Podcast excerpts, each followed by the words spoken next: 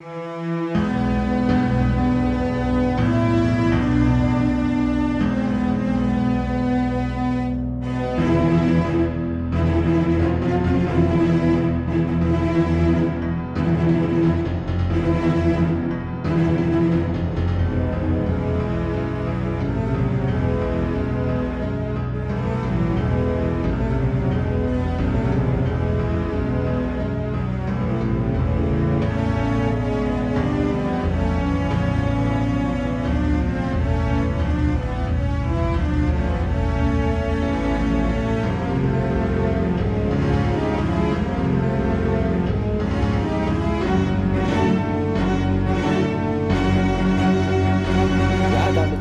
wieder herzlich willkommen beim Podcast Sternentor, dem Stargate Podcast eures Vertrauens und natürlich nicht alleine, sondern wie immer dabei, Thomas. Guten Abend, Thomas. Hallo. Genau, ja, du hast schon wieder. Ja, ja, ja. ja ungewöhnliche schon... Uhrzeit für uns. Ja, genau. Ja.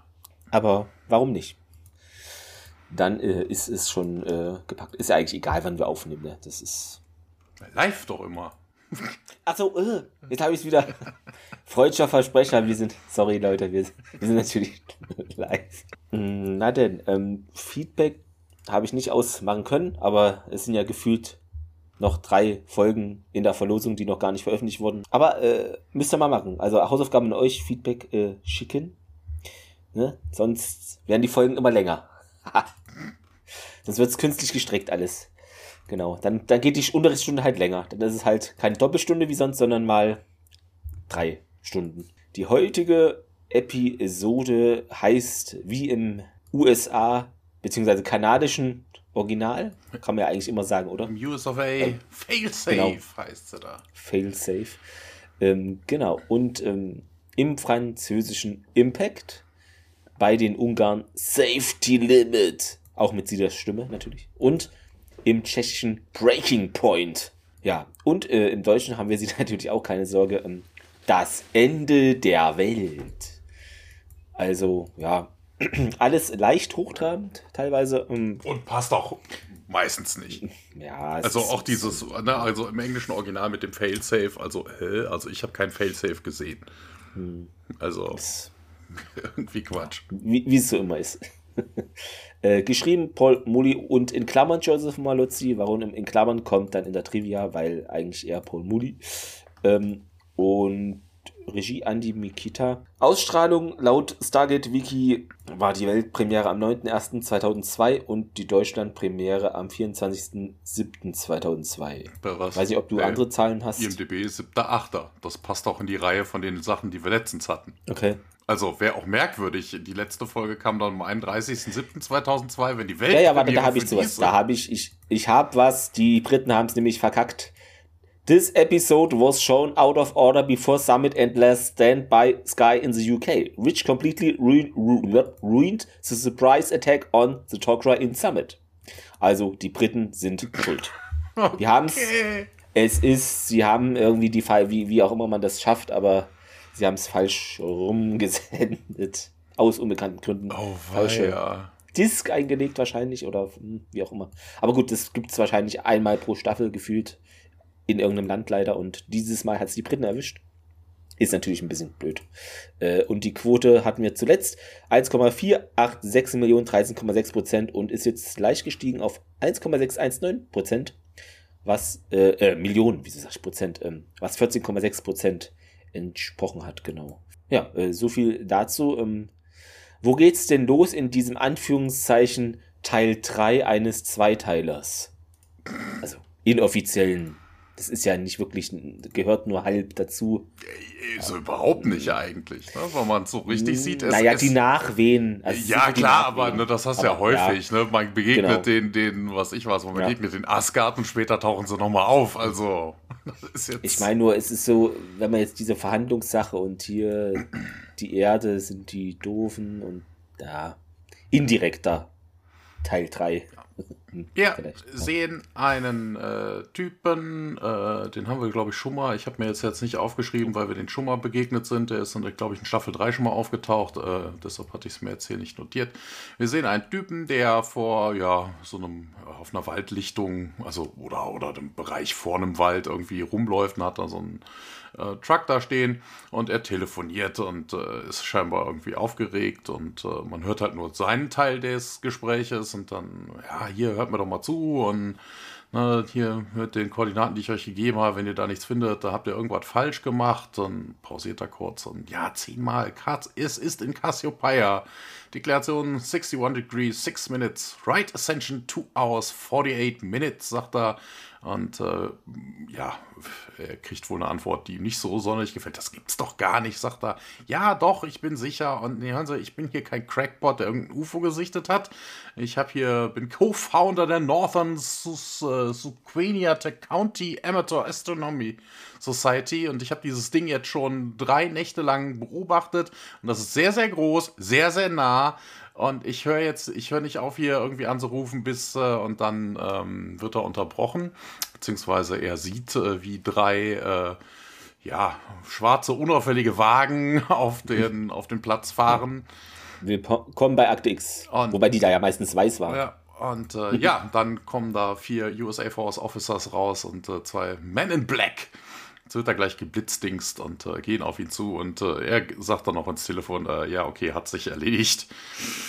Ähm, ja, wir gehen weiter im Giant Mountain im Briefingraum und äh, Carter erzählt jetzt im Rest von SG1 und Hammond, ähm, was denn hier Sache war. Bezug nehmen tut sie auf das, was äh, der gute Kollege da gerade am, Tele am, Telefon versucht hat, irgendwie loszuwerden. Und zwar zeigt das Bild, das er an die Wand projiziert hat, einen großen Asteroiden und sagt hier Satellite Observations äh, während der letzten paar Stunden.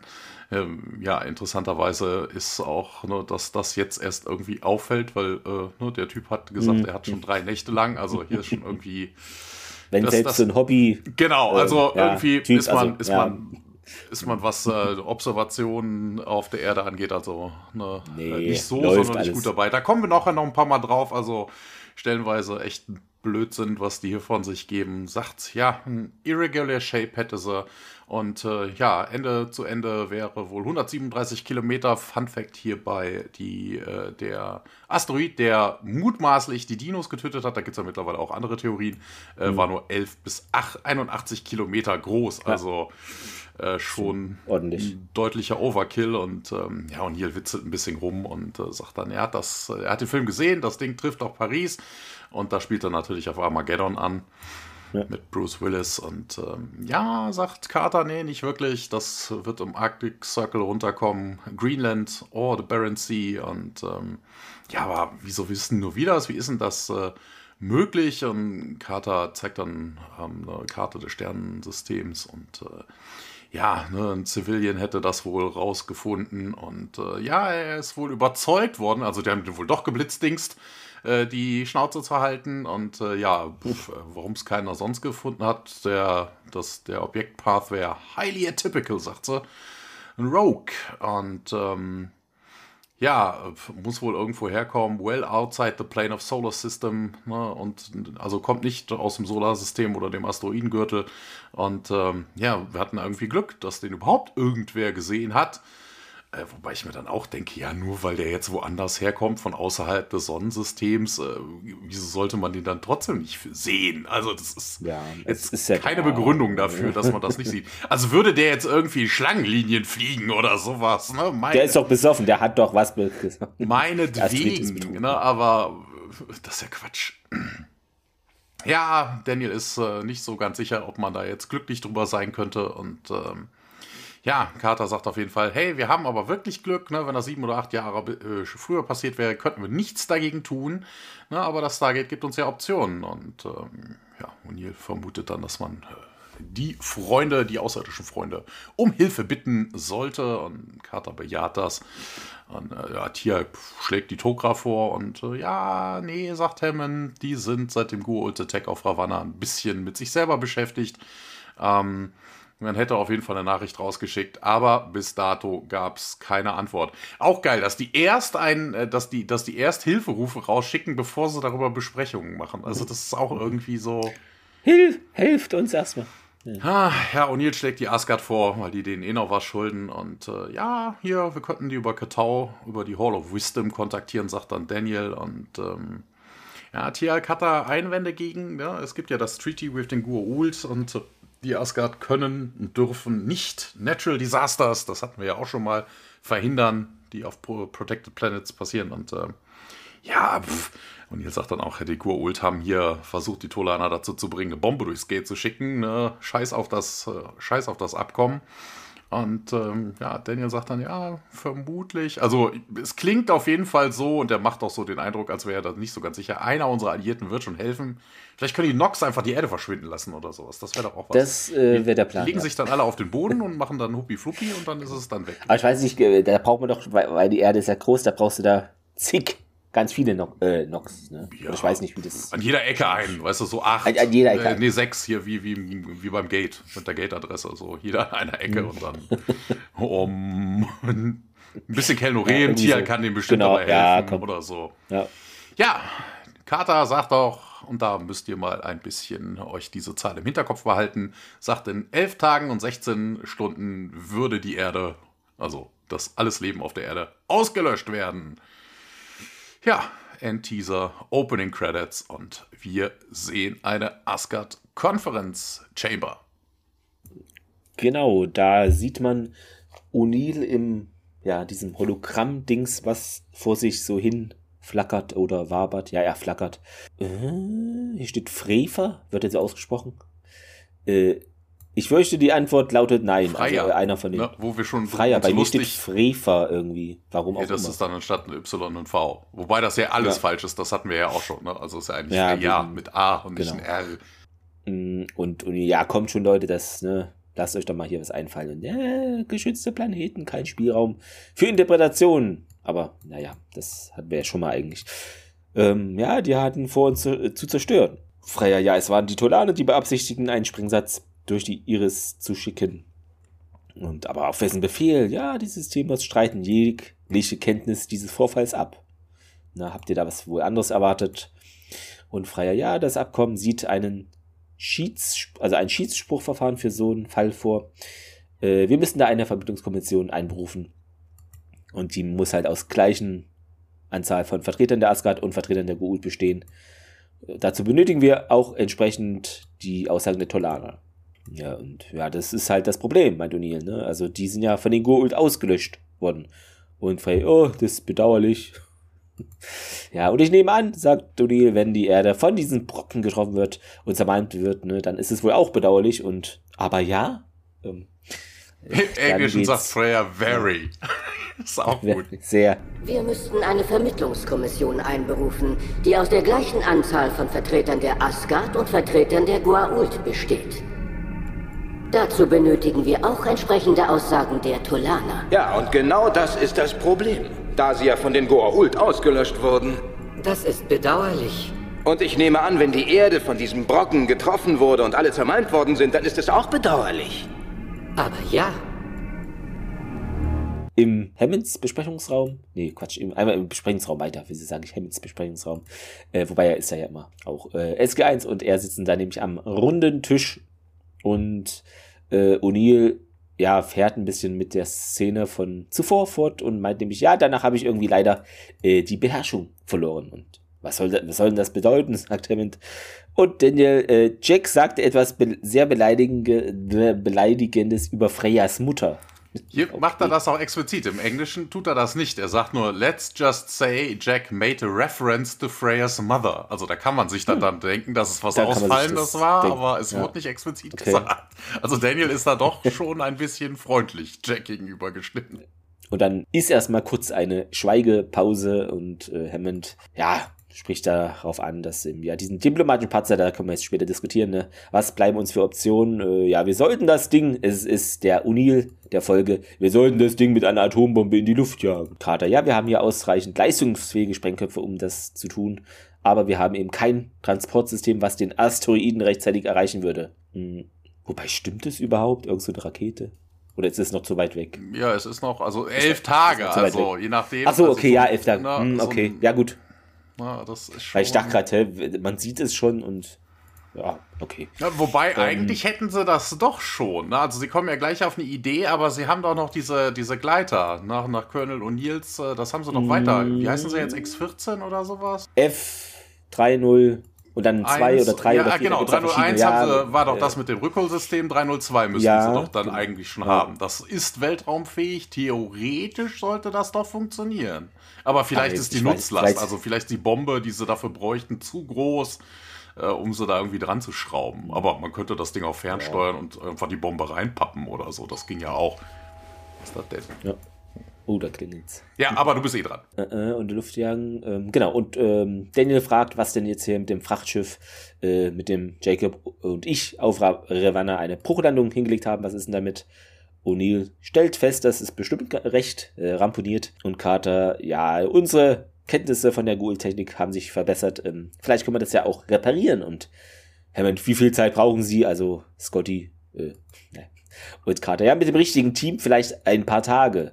Was ist denn das wieder für eine Spitze hier mit dem richtigen Team? Äh, Hammond dann, ja, sie bekommen alles, was sie wollen, Major. Wenn wir es repariert haben, sagt Daniel, wie lange dauert es dann, bis wir zur Erde damit fliegen? Äh, Ravanna ist nicht um die Ecke. Mein Kater selbst bei maximaler äh, Antriebsleistung acht oder neun Tage. Und Tirke, da dürften wir keine Fehler machen. Ja, sofort anfangen, wegtreten. Das, ähm, eigentlich hätte man jetzt schon anfangen müssen, die Leute zur Alpha-Site zu schicken, weil, das ist natürlich logisch ein Fehler, ne? so wie sie sagten, äh, elf Tage und ein paar Stunden. Ähm, ne, O'Neill hat es auch noch mal über den Umweg äh, über die Asgard probiert, was ja vermutlich dann auch noch ein bisschen was an Zeit gekostet hat. Also vielleicht elfeinhalb Tage. Wenn Carter jetzt sagt, acht bis neun Tage, um es nur zurückzufliegen, dann müssen sie da doch hinlaufen. Also na, dann hast du elf Tage minus neun sind zwei und sie bräuchten ein paar Tage, um es zu reparieren. Also da können sie eigentlich recht. jetzt schon anfangen zu evakuieren. Das wird zeitlich nicht hinhauen. Das haben wir in dieser Folge öfters. Also da ist irgendwie die Zeit ist relativ, hat Einstein ja schon gesagt. Also da- Genau. Kinkerlitzchen. Ähm, Hammond äh, hat großes Vertrauen in die SG-1-Fähigkeiten, sagt er. Und für den Ernstfall hat mir aber hier auch der Präsident befohlen, alle Maßnahmen zur Alpha-Team-Evakuierung durchzuführen. Das liest sich so merkwürdig, das Wort Alpha-Team-Evakuierung. Äh, Major Davis aus dem Pentagon wird hier auch bald eintreffen und die Aktion leiten. O'Neill bestätigt das und ähm, Hammond sagt nochmal, wenn es hier Carter nicht gelingt, das Ding zu reparieren, Frachtschiff, äh, werden die sich dann umgehend zur Alpha-Site äh, begeben und dann soll da, na, O'Neill auch das Kommando übernehmen, also hat da, ist seine Nummer eins sozusagen ähm, und O'Neill, äh, weiß ich nicht, ist ein bisschen skeptisch, so General, ähm, keine Diskussion, Jack, das ist ein Befehl und Hammond geht und O'Neill sagt, ja, dann geht's im äh, Gate Room weiter. Carter ist da schon jetzt abreisebereit, da sind noch Techniker und die machen noch Dinge und ja, O'Neill, Daniel und Tjalk kommen auch dahin. Und ja, Carter sagt hier, bereit, können starten. Tjalk, zeig ihnen den Weg, sagt O'Neill. Und Tjalk auch den Techniker, ja, hier lang und geht die Rampe zum Gate hinauf. Ja, Carter und O'Neill und Daniel bleiben dann neben der Bombe, die das anscheinend ist, äh, stehen und Daniel fragt ja, re- reicht das überhaupt? Carter, ja, das ist hier, enthält wohl 1200 Megatonnen angereichertes Naquada, das Ding und Daniel fragt aber nochmal, na, ist es genug? Das ist der stärkste Sprengstoff, der je konstruiert wurde, Daniel. Das Äquivalent dazu äh, wäre eine Milliarde äh, Tonnen TNT. Genau, die, das sind äh, ne, 1000 Megatonnen. Ne, die größte irdische Bombe bis jetzt war die Zar-Bombe mit gerade mal 50. Also 20 mal größer als die dickste heftig, Waffe, ja. die wir jemals entwickelt haben bis dato. Wobei, ne, man muss ja irgendwie sagen, also dafür, dass sie ja schon öfter dieses Thema hatten, von wegen ähm, Naquada anreichern und irgendwas in die Luft Ja. sprengen, also da ist man eigentlich davon ausgegangen, dass das deutlich mehr wäre. Ne, also so ein kleines Stück Naquada irgendwo dran gepappt, dann macht es richtig, richtig puff. Dass es jetzt nur das 20-fache ist, hm, ah, okay. Ja, das, also es wurde immer so gesagt, wenn da ein Tropfen irgendwo da explodiert fast der halbe Raum oder so. Also es ist schon. Daniel nickt, jedenfalls jetzt überzeugt. Äh, Uni sagt, na, klingt ja nicht so viel. Und dann sieht man einer der Techniker, die schon auf der Rampe stehen, aber so rückwärts nach unten wieder äh, schleichen. Und hey, was wird denn das? Der Techniker ist hier Spellman, heißt er wohl. Er tut mir leid, äh, kann ich nicht machen hier. Äh, ich gebe Ihnen gerne eine Liste von hervorragenden Ingenieuren und Sam und Jack führen ihn die Rampe wieder rauf. Also, der hat dann nicht Bock, das zu tun. Äh, kommen Sie, Spellman, ich mache das jeden Tag, sagt O'Neill. Ja, weil ich Ihnen vermutlich hier, weil Ihnen vermutlich nicht wirklich klar ist, was mit Ihrem Körper geschieht, wenn Sie da durchgehen. Äh, mir schon. Ja, wir brauchen Sie für die Mission, meint Carter. Und ja, Spellman, das verstößt gegen die Gesetze der Physik und das wissen Sie. Und die Spellman, Sie gehen jetzt. Und ja, dann stoßen Sam und Jack ihn gemeinsam durch das äh, Gate und die beiden und Daniel folgen ihm auch. Also wird er zu seinem in Anführungszeichen Glück äh, gezwungen. Dann eine Miniszene auf Ravanna. Ähm, man sieht das abgestürzte Frachtschiff aus der letzten Episode und Techniker und SG1 gehen da mit ihrem ganzes Zeug, Ausrüstung hin. Das Schiff, ja, von außen sieht es wirklich mitgenommen aus. Äh, da ist auch äh, recht viel Schlamm auf der einen Seite und ja, dann gehen wir auch in das besagte Schiff hinein schon. Ja, zum äh, Spellman habe ich noch was. Äh, irgendwie ist mir die Notiz abhanden gekommen, aber ich habe die Zeit mhm. genutzt und habe gerade mal in der IDB geguckt. Der, der Typ wird gespielt von David Bloom, hat gespielt. Äh, einmal in Mantis, einmal in Outer Limits, einmal in Akte X. Äh, bap, bap, bap, was haben wir denn hier noch? Ähm, einmal First Wave. Äh, ach nee, der tauchte schon mal auf, deswegen. Der tauchte in Staffel 2 auf, äh, Episode ah, 3 Prisoners Scavenger hat er einmal mitgespielt. Hm. Dementsprechend mhm. kann man sich da schenken. Ähm, ja. Lustigerweise sagt er, das widerspricht der ganzen Physik. Das ist ja mhm. nicht so. Ne? Also eigentlich nicht so, wie es in dem, äh, in, im Stargate-Universum erklärt wird. Dazu mal es da ja um Wurmlöcher geht, die sich ja eigentlich genau. nicht im normalen Raum bewegen. Also da gibt es ja noch, also das hat ja, ne, also ja, es würde der Physik, also wie er da auf die Idee kommt, dass das irgendwie der Physik widerspricht, keine Ahnung. Ähm, ja, im Toka Cargo Ship äh, sehen wir jetzt äh, die Engineers, O'Neill, Daniel Carter da reingehen, alle mit gezückten Waffen. Und Tiag bleibt am Eingang zurück. Ähm, interessanterweise, hier hat die IMDB darauf hingewiesen, äh, sowas fällt einem gar nicht so auf, so beim Gucken. Ähm, dadurch, dass draußen ja der ganze Matsch war, du hast ihn noch gerade erwähnt, ne? es hm. ist aber alles blitzeblank sauber und jeder hat sich wohl die Schuhe ordentlich ja. geputzt, weil es genau, Schuhe, hier, genau. haben die SG Bitte nur SG, ohne, Schu ohne Schuhe nur ins Frachtschiff. Ihr wisst es genau, Leute. Genau, die SGC äh, Türmatte haben sie mitgebracht oder so und jeder hat sich da mal ja. die Füße abgewischt und äh, ja, Neil ist optimistisch, das sähe ja noch nicht mal so schlimm aus. Also drin sieht es wirklich gar nicht kaputt aus. Und Carter wendet sich dann an die Engineers und äh, ja, Auxiliary Power und dann Hyperdrive und Life Support und äh, ein anderer Techniker, der Weber, mitgespielt von Greg Anderson, einmal Akte X, einmal Millennium, einmal die neue Adams Family, einmal Outer Limits, einmal Seven Days, einmal 4400 und er taucht noch fünf weitere Mal in SG1 auf, dann aber als Uri. Aber das dauert noch drei Staffeln, zwei, und ähm, ja, Spellman mischt sich auf, also Weber bestätigt, äh, Spellman fragt dann, hier gibt es da irgendwie einen äh, Restroom, da würde er als allererstes hin wollen müssen, ob er das reparieren will oder nur sicher gehen will, dass wir den, ich keine Ahnung, vielleicht, vermutlich muss er mal. Und ähm, ja, O'Neill ist immer noch sicher, dass sie das wohl schaffen würden. Und äh, ja, Daniel sagt, ich bin zuversichtlich. O'Neill bestätigt das auch nochmal. Tiag, SMI. Und dann sehen wir einen kurzen Shot im Weltraum, der Asteroid, der da immer noch in Richtung Erde unterwegs ist. Und das geht dann weiter im Cargo-Ship. Ja, wir sehen Miniszenen, ne, wie Carter da mit den Engineers irgendwelche Sachen machen. Daniel liest in einem Notebook. O'Neill schaut sich äh, irgendwas Gouldisches an. Hier diesen Glowing Ball, der da auf der, äh, auf der Konsole ist. Und äh, wir sehen dann auch mal Daniel, wie er da pennt. Also scheinbar wirklich eine lange Zeit, die sie da am Rödeln sind. Ne, Carter hat ja auch schon gesagt, ein paar Tage. Und ähm, Spellman, der an einem Laptop wieder arbeitet, in der Nähe des Maps und ganz vorsichtig da abliegt, weil Daniel da pennt. Und ähm, interessanterweise, hier wird wohl auch irgendwo ein Hewlett Packard 3780A Pattern Generator benutzt, aber das ist hm, irgendwie. Hatte ich auch ein, gelesen. Ähm, wobei ein Pattern Generator, also von der Beschreibung her, in der IMDB ist das ein reiner Service-Computer, der hm, okay. könnte man da überhaupt nicht für benutzen. Also ja. der würde nur Dienste ausführen, also das dann mitzunehmen wäre irgendwie Quatsch. Wobei Pattern Generator auch irgendwie merkwürdig klingt. Das klingt mehr so, als würdest du das irgendwie anschließen, um ein EEG zu machen oder irgendwie sowas. Oder, oder Pattern. Naja.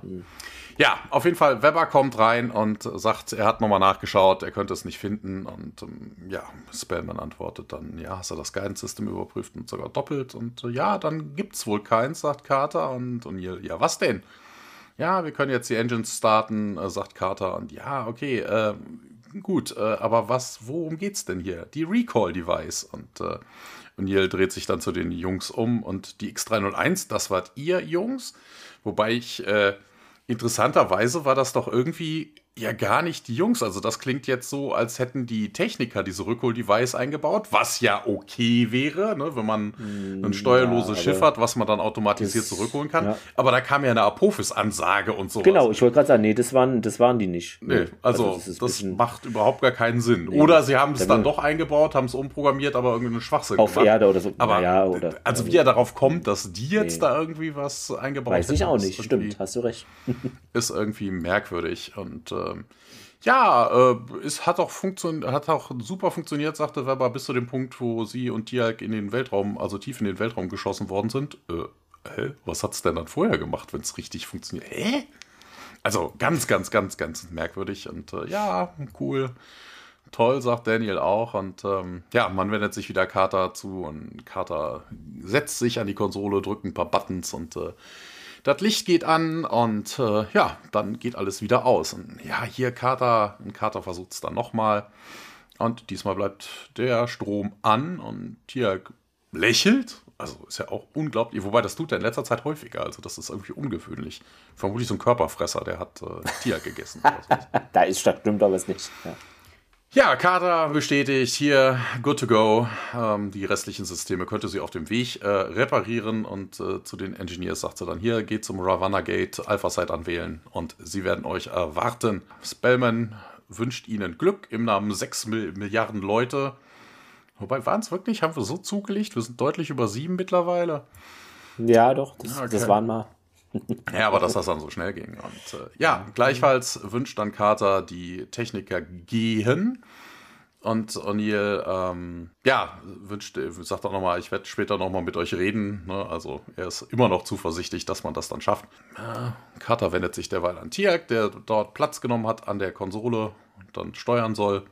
Und ja, hier bitte vorsichtig sein. Und Daniel wieder alarmiert. Wie, wie, wieso? Und äh, ja, wenn wir so zu hart äh, die Engines pushen, dann könnten sie vielleicht ausbrennen, bevor wir Escape Velocity erreichen. Und äh, ja, dann würden wir äh, wohl zurück auf den Planeten bumsen, sagt, äh, ja, und Daniel wiederholt das, wir haben das ja vorhin schon mal gehört, I'm confident, und O'Neill, me too, und hier, as am I.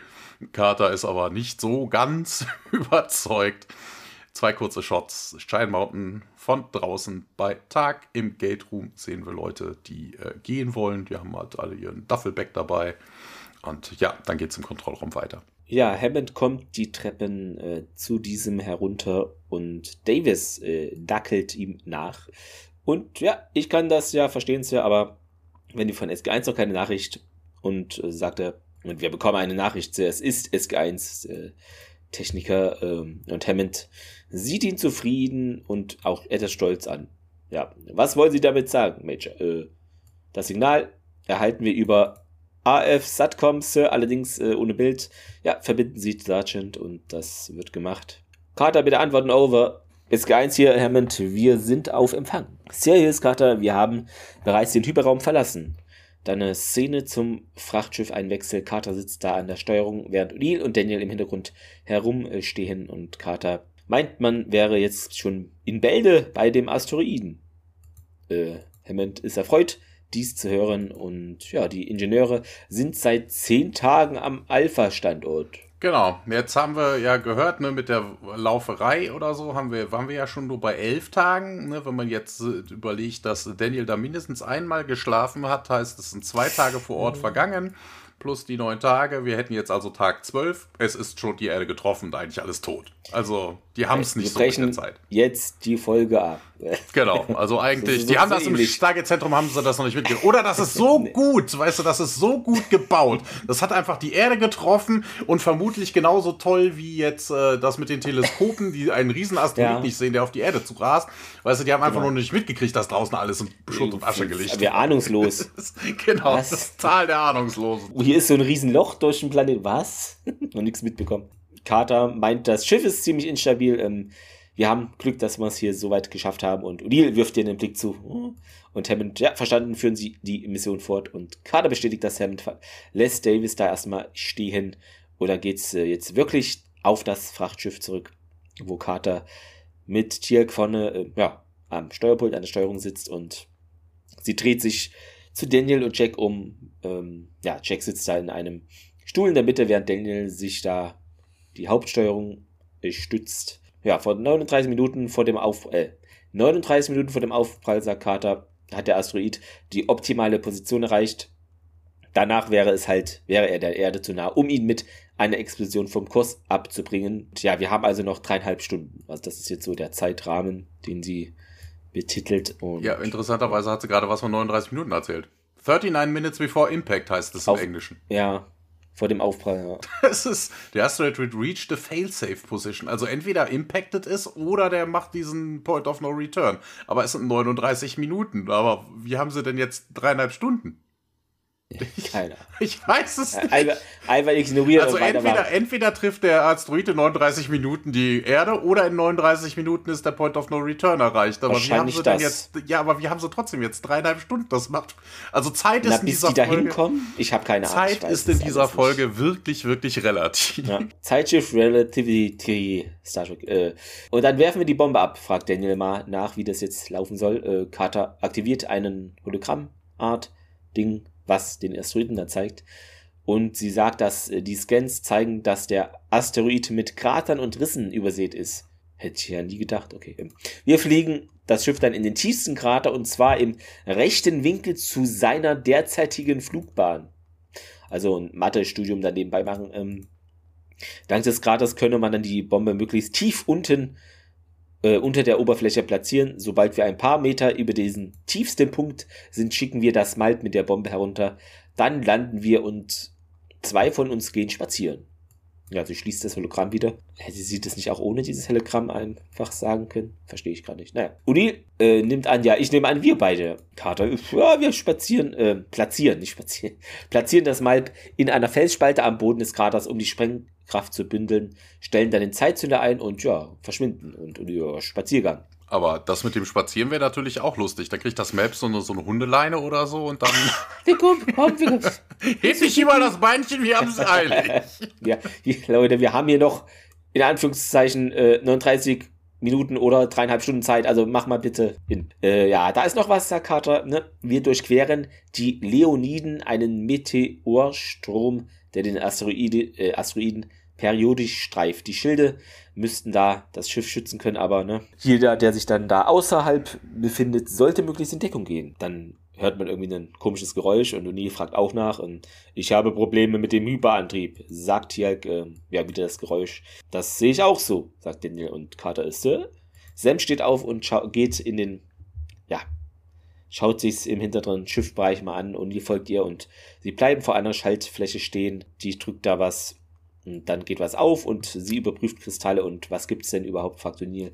Ja, das ist wohl eine Überlastung des Kontrollsystems und wir haben hier ein Notsystem und Carter verneint das. Ähm, also das ist doch diese Arbeitssicherheit an Asgard, äh, an Asgard, an Raum.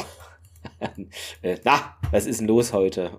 An Raumschiffen, die man sich wünscht. Ähm, Gerade in dem Moment fangen dann die Kristalle an, auch noch Funken zu sprühen und Carter wird da ein bisschen von getroffen und geht down. Äh, Jack kniet sich neben sie. Dann haben wir noch eine Miniszene im Kontrollraum im Stargate Center. Tech David, äh, Davis, äh, Sir, wir haben das SG1-Signal verloren. Und Hammond, SG1 hier, Hammond, hören Sie mich, SG1, antworten Sie.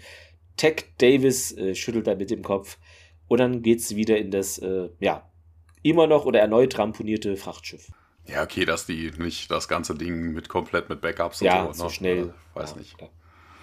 Ja, O'Neill hilft auf jeden Fall Carter auf und äh, sie schüttelt so, sich so ein bisschen, ist noch ein bisschen disorientiert und ja, wie geht's im Kopf? Und äh, ja, Tia kommt aber dann jetzt rein und äh, unterbricht. Die Sublet Engines haben sich runtergefahren. Scheinbar aber nicht nur das. Wir haben ja gerade mitgekriegt auf der Erde, auch das Funksystem ist ausgefallen und vermutlich braucht das relativ wenig Energie. Also heißt eigentlich müsste alles ausgefallen sein. Also nicht nur, also was auch immer. Es ist irgendwas zwischen, entweder ist alles aus oder nur der Antrieb. Das ist wie mit der Zeit, Thomas. Das passt doch dann super in die Folge ja, rein. Das also, äh, stimmt. Ne? Das ist dann Schrödingers Antrieb oder sowas in der Richtung. Genau. Schrödingers. Wir hatten ja in der letzten Folge hatten wir nicht Schrödingers äh, Schutzschild, ne? Hatten wir, glaube ich. Ne? Ja, ja äh, Daniel äh, sitzt vorne, schaut raus und sagt, hier, großes Asteroidenproblem da. Und äh, ja, wir sehen, wie der Asteroid den ganzen Schirm füllt.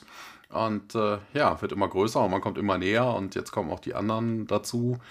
Und ja, mit den Thrusters könnte man es jetzt versuchen, sagt dann Carter. Und äh, Daniel sagt, ich versuche das schon, es funktioniert nicht. Und äh, ja, Tiak übernimmt jetzt die Steuerknüppel und ähm, Daniel setzt sich in den Co-Pilot-Sessel.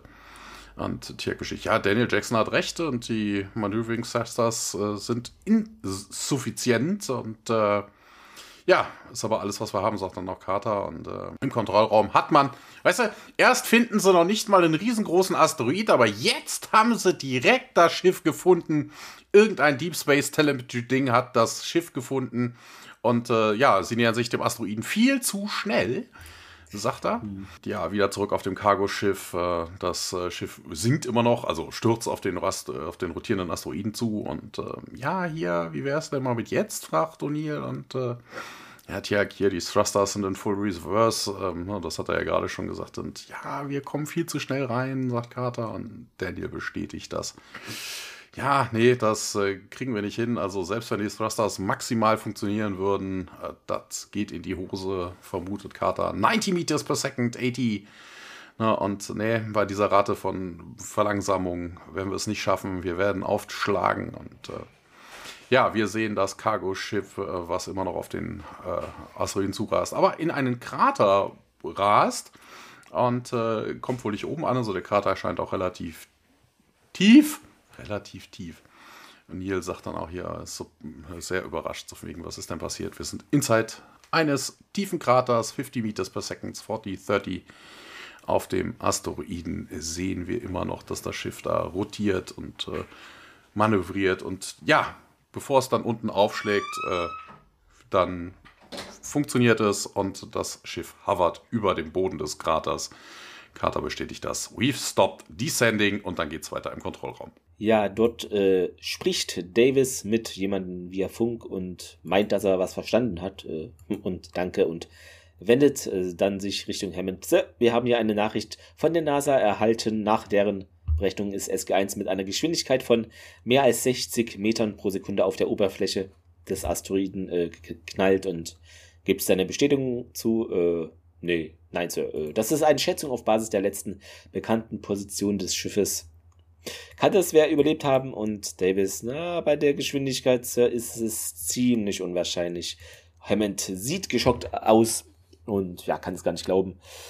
Sir, wenn das wahr ist, dann ist die Mission fehlgeschlagen, sagt Davis. Wir haben keine Alternative und müssen jetzt den Präsidenten anrufen. Ja, dann geht's auf dem Frachtschiff weiter. Carter kommt aus dem hinteren Teil des Schiffes wo eben diese Kristalle sind. Und ja, Antriebsaggregate sind ausgefallen, genau wie die Schutzschilde und Kommunikation, sagt Jelk. Und Daniel wäre es vielleicht mal einfacher hier auszuführen, was überhaupt noch funktioniert. Und, und die, äh, die Bombe? Ja, ist doch intakt, sagt Carter. Wenn es sein muss, können wir sie auch hier an Bord zünden. Super, ne? Äh, wie ist unsere Position? Daniel, also, also, also ich persönlich bin dagegen. Sollten Sie die Position des Schiffes meinen, etwa fünf Meter über dem Boden des Kraters. Ja, der Ringtransporter überwindet diese Distanz, sagt Tierk. Und na gut, dann geht's los, mein Krater. Es werden die Ringe aktiviert und die, äh, das mal zusammen mit der Bombe, äh, ja, wie geplant nach unten transportiert und Uni ja Anzüge anlegen. Ja, dass sie gehen in den hinteren Teil des Schiffes, also Sam und Jack und Sam will gerade einen Behälter öffnen und hat so einen leichten Schwächeanfall, muss sich aufstützen und Jack ist da, ähm, alles okay. Äh, mir geht's gut, Sir.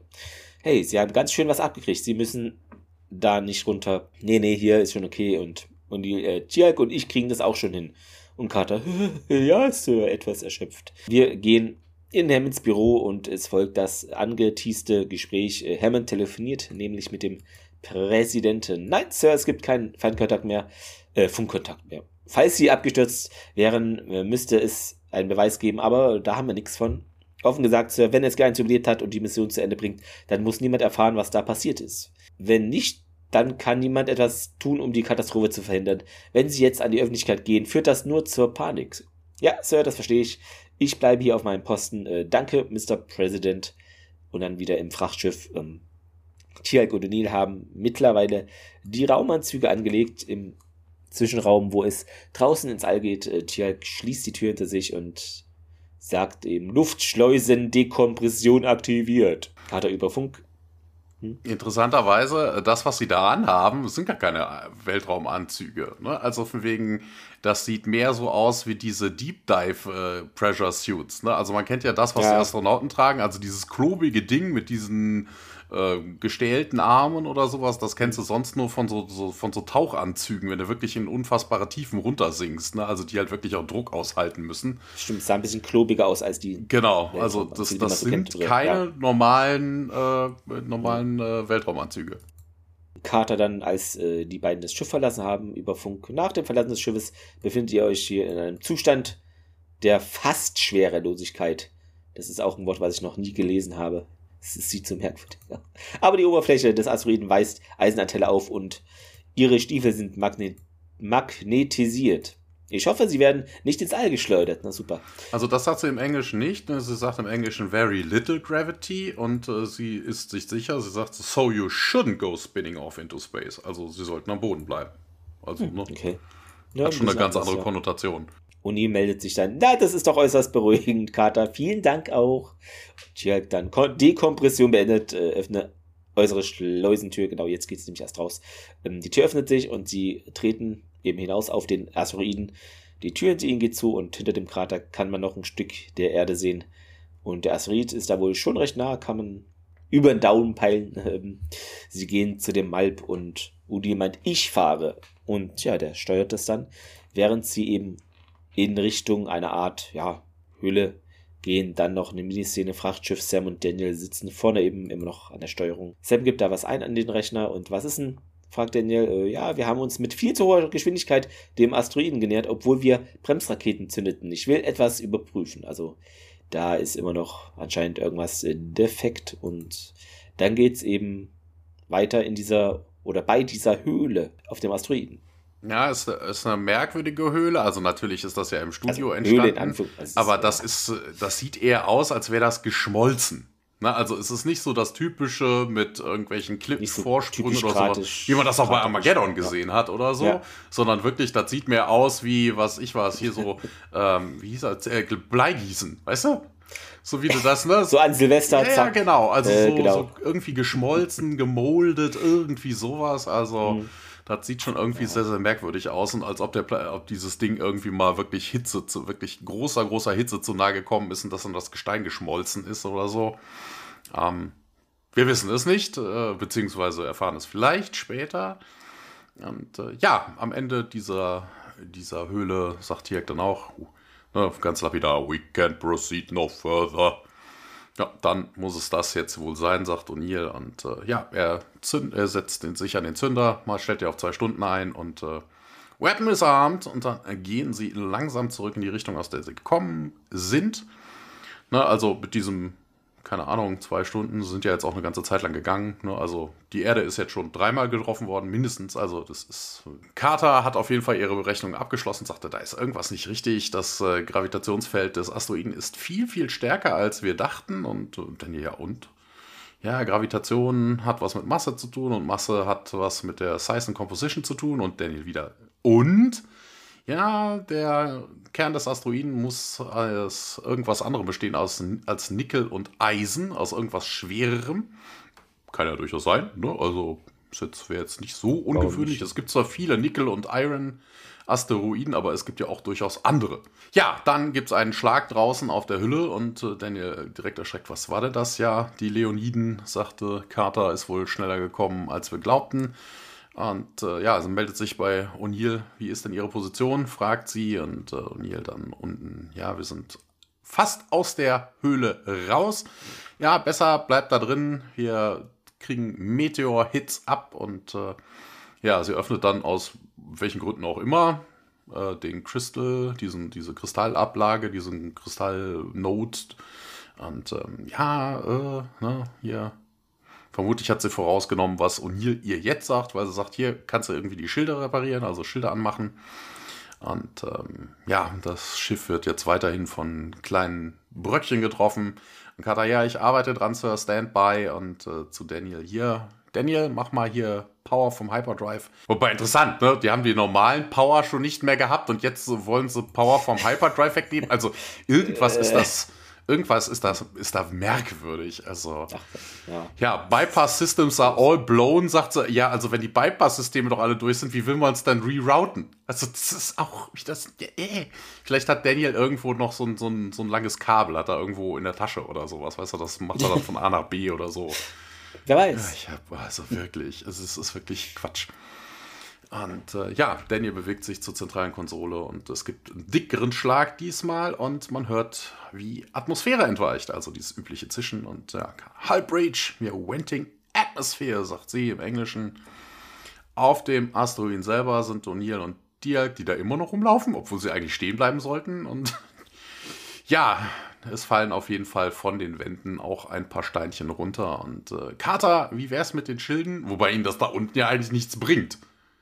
Ne, also, aber vielleicht hat er das, Das auch nicht stimmt. mitgekriegt. Ne? Also, weil weil wir sehen als Zuschauer von vorne O'Neill und Tialk und hinten fallen Steine runter. Im Weltraum hörst, hast, du- hast du keinen Sound.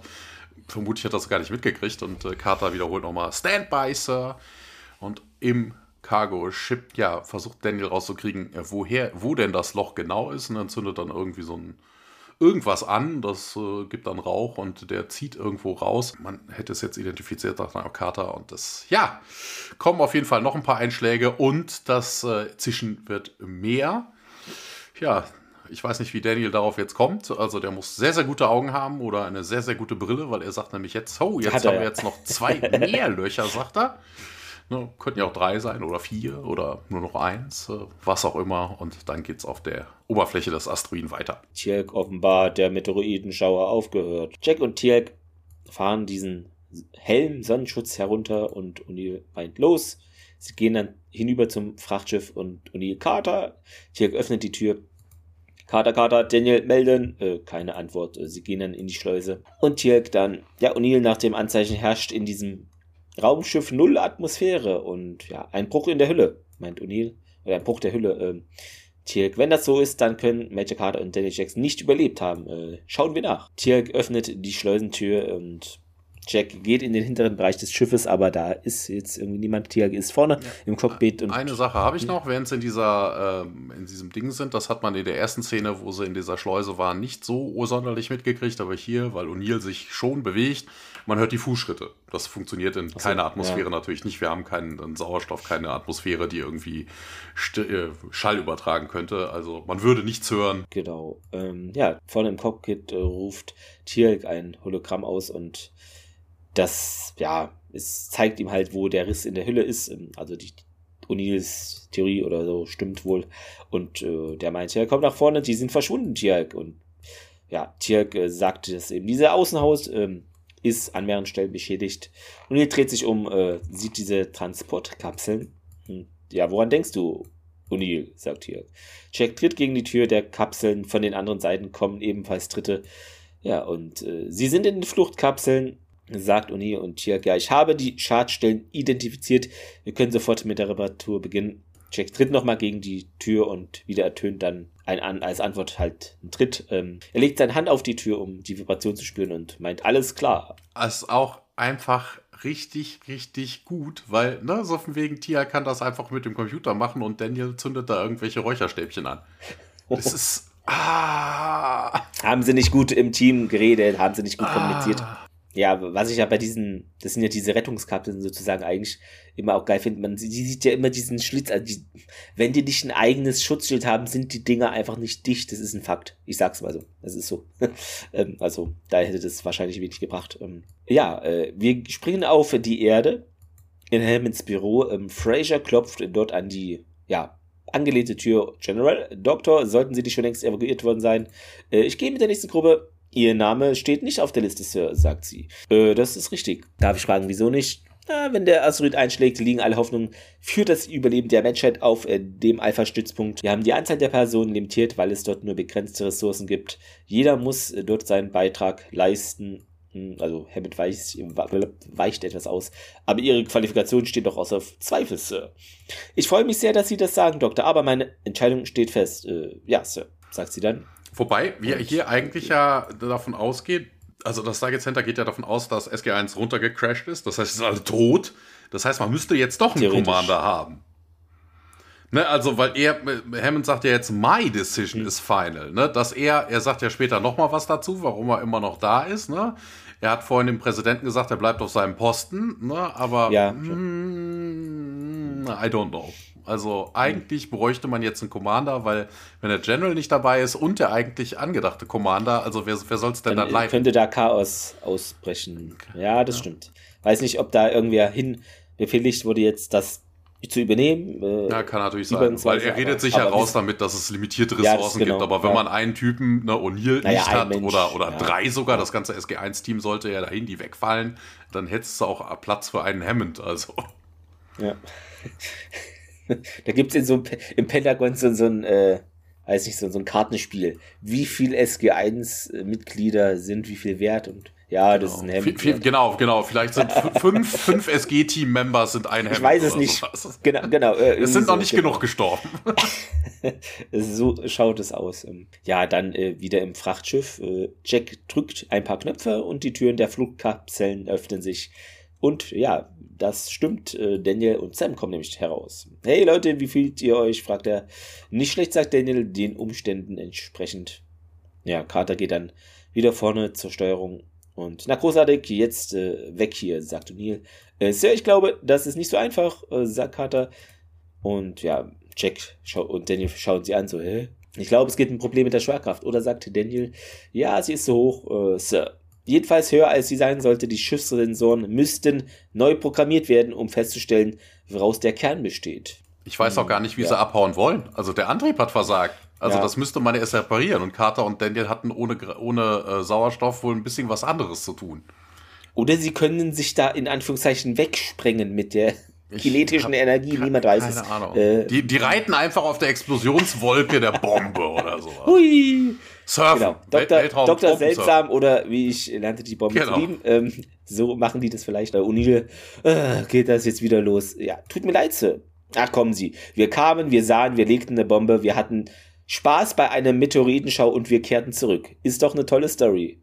Er sich dann Daniel und Jörg an, äh, oder nicht. Und die beiden schauen dann aber eigentlich wieder weg. Ähm, ja, dann geht's wieder im Frachtschiff in einer neuen Szene aber weiter. Ja, wir sehen zwischendurch noch kurz den Asteroiden, der immer näher an die Erde kommt. Ähm, ja, Carter bestätigt dann auf jeden Fall, dass sie recht gehabt hat, also sich selber beweihräuchert sich selber, also sich selber recht geben, ist Carters Lieblingsding, das äh, kennen wir ja auch schon. Und äh, ja, Daniel kann das wohl interpretieren oder beziehungsweise kann lesen, was da auf Google steht und sagt dann, ja, das könnte ein Problem sein. Tiak bestätigt das und ich will es auch wissen, sagt O'Neill. Und ja, der Asteroidenkern ist äh, fast ausschließlich bestehend aus Naquada, sagt O'Neill. Ja, natürlich. Ja, 45% of the total mass und ja, natürlich. Ja, Naquada kommt nicht in unserem Sonnensystem, in diesem Solarsystem vor, sagte Tialk. Und äh, ja, deshalb habe ich auch nie danach geguckt, sagt Carter. Und äh, ja, das muss hier ein Gur-Ul-Setup sein, sagt, dann auch, sagt sie dann auch. Und äh, ja, um diesen Planet Treaty wieder zu umgehen mit den Asgard, äh, kann man sich kaum vorstellen. Und ja, was denn nu? Und äh, wobei, it's almost unthinkable. Und what? Also ne, eigentlich ich weiß nicht. Also das ist ein bisschen merkwürdig, dieses Gespräch. Weil, ne, so von wegen hier, die wollen damit den, den, das Planeten-Treaty umgehen und das, da, das ist ja almost unthinkable. Das bezieht sich ja eigentlich, so wie es da steht und auch in dem mhm. Gesprächsfluss, darauf, was Daniel gerade gesagt hat, auf diesen Treaty. Und, und hier vermutet aber irgendwie weiteres äh, dahinter, weil er fragt ja auch dann, Hilfe, ich was? Ja, die Gur-Ult müssen den Asteroiden hier hergebracht haben und den auf den Collision Course gesetzt haben, sodass es aussieht wie Natural Disaster. Und ja, der einzige Weg, um das zu stoppen, sagt Daniel, das wussten sie, wäre mit einer Bombe. Und äh, ja, was passiert denn jetzt, wenn die Bombe losgeht, fragt dann O'Neill. Ja, äh, Bombe plus Naquada, ähm, ja, wird wohl der Kraft einer kleinen Nova gleichen. Und so, so nah an der Erde, ja, das würde die Atmosphäre verbrennen und die Ozeane verdampfen lassen. Wobei ich mir denke, bei einer Nova wird die ganze Erde brennen. Also ist vermutlich nicht viel das von der Erde mehr übrig. ja, kommt nicht mehr drauf an. Ja, ah, und hier, uh, das war jetzt aber nicht in dem Film. Und ähm, ja, wir müssten die, wir müssten die Bombe jetzt. Äh, deaktivieren und äh, ja, wenn wir die Bombe deaktivieren, dann wird der Asteroid am Failsafe-Punkt vorbeikommen und dann gibt es kein Zurück mehr. Und äh, ja, bist du dir absolut sicher? fragt dann Daniel auch Carter. Und ja, hundertprozentig nicht. Und äh, wir haben aber keine Option, sagt O'Neill. Und ähm, ja, wir sind verdammt, sagt Daniel, wenn wir es tun. Wir sind verdammt, wenn wir es nicht tun. Wir brauchen eine andere Option. Und äh, Tiak sagt, hier, cool, die Präsenz des Asteroiden, also die Anwesenheit des Asteroiden selber, könnte doch eigentlich als Beweis dazu herhalten, dass es eine Treaty Violation gab. Und ja, die Asgard könnten sich einmischen, sagt Daniel. Carter, naja, wir können ihn es nicht mitteilen. Also auf dem Weg, das Funkgerät ist immer noch kaputt, also das, was am wenigsten Energie braucht, aber der Ringtransporter, äh, das, das, der, der, der Hover-Mode und auch das, äh, ne, der, der Antrieb funktionieren wieder, aber das genau das, also. Das ist halt ungünstig es, äh, weißt du, vorhin ist alles ausgefallen. Warum denn jetzt, wenn wieder ja. alles geht, äh, dass genau das nicht mehr gehen sollte, ist irgendwie merkwürdig. Es wurde jetzt auch nicht erwähnt, dass das irgendwie zerstört worden ist durch den nee. Meteoritenschwarm. Das ist wieder so eine Szene, die fehlt, Thomas. Das, das haben sie clever gelöst. Ja. ja. hier, dann bringt das Radio mal wieder auf online und äh, ja, Tiag, suit up. Man will jetzt wieder nach draußen. Wir sehen Tiag und O'Neill, die aus der Luftschleuse wieder rauskommen und äh, in diese Höhle wieder rein marschieren. Und an Bord der Brücke versucht Carter wohl das Radio zu reparieren. Sagt dann, ja, probier es jetzt nochmal. Und Daniel meldet sich, Start Command, SG1, do read over. Und er hört nix. Und ähm, ja, keine Ahnung, sagt Carter. Ich weiß nicht, was ich sonst tun könnte. Ne, die vermuten, dass Radio funktioniert nur auf kurze Distanzen. Das äh, wird nicht bei dem ganzen Aquader hier funktionieren. Äh, das könnte nicht dadurch dringen, das Signal. Wobei ich mir dann auch denke, hallo, du siehst die Erde über dir. Also da muss eine Line of Sight sein. Also ist ja nicht so, als müssten sie einmal quer durch den Asteroiden funken und man ist auf der Rückseite. Also das ist auch völliger Quatsch. Man weiß nicht, warum es nicht funktioniert. Vielleicht ist das Ding auch einfach nur Fritte. Also ich, ich habe keine Ahnung. Also macht keinen Sinn. Auf der Oberfläche des Asteroiden rennen O'Neill, also soweit man mit diesen Anzügen rennen kann, immer noch auf die Bombe zu. Und äh, ja, da liegt ein Felsbrocken drauf und ja, scheiße, sagt O'Neill. Ja, äh, Tiag schmeißt den äh, ja, mit, mit, mit äh, titanischen Kräften, nimmt er diesen Felsbrocken hoch und schmeißt ihn dann davon. O'Neill versucht dann die Bombe zu stoppen, aber die Bombe tickt einfach weiter. Und Tierk sagt, hier, die Bombe muss noch deaktiviert werden. Ach nee, Tierk. Ja, er drückt dann wieder die Tastenkombination, also die, die, den Code ein und äh, ja, Tierk, hm, vielleicht ist der Code incorrect und äh, ja, dann wird Carter angefunkt und ähm, ja, wird um den Deactivation Code gebeten und äh, sie wiederholt das, was O'Neill gerade schon mal eingetippt hat. 03310310. Das hat ein bisschen was von Futurama, müsste sie noch schneller sagen. Weißt du, mit diesem äh, Tattoo, was Fry auf dem Arsch hatte, womit er dann irgendwie diese Zeitreise machen kann. 1001110. Und äh, ja, nee, und hier gibt es nochmal einen ne, funktioniert nicht. Und Carter fragt dann nochmal nach, hier gibt es ein Problem. Ja, Cave-In. Das hat wohl das Keypad beschädigt, wobei ich davon nicht ausgehe, weil er könnte das ja alles eintippen und er akzeptiert auch das Enter, sonst wird er ja nicht die Eingabe löschen. Na, also muss irgendwas das stimmt, am Computer ja, nee, kaputt sein. Ja. Auf jeden Fall akzeptiert das Teil nicht den Code, sagt er, und äh, ja, daneben, also alles andere wäre völlig okay. Und äh, wie viel Zeit haben wir denn noch? Drei Minuten. Ja, Carter dann, dann muss es manuell gemacht werden. Jetzt fummelt O'Neill und Tiag an der Bombe rum. Man schraubt da irgendwie so einen Verschluss ab. Und, äh, ja, beziehungsweise, nee, Quatsch, da, da, sind wir noch gar nicht. Ne? Also Tiag holt einen Schraubenzieher heraus und reicht ihn O'Neill und auf der Brücke geht's dann weiter. Ja, erstmal das Casing, Onboard den Timer entfernen, zwei Schrauben und interessant, ich habe noch nie solche Schrauben gesehen. Also das ist irgendwas hochtechnisches. Ich Weltraumschrauben? Nicht, ich wüsste nicht, was es ist. Es ist kein also Torx, es ist kein, nur was auch immer, kein Imbus, was, äh, sieht merkwürdig aus. Es ist auch nicht symmetrisch. Und ja, O'Neill schraubt es ab und sagt, hatte. Und man nimmt jetzt den, äh, das Cover ab und äh, bestätigt Carter, dass man das getan hat. Ja, da gibt es dann äh, Wires vom Detonator zum Timer, hier, da müsste man jetzt den roten durchschneiden. Das Problem an der ganzen Geschichte ist, was wir sehen, wir sehen da fünf Kabel, die sind alle gelb. Und das sagt dann O'Neill Carter auch. Und äh, Carter, bitte was? Ja, five wires, alle gelb. Soll ich sie alle durchschneiden?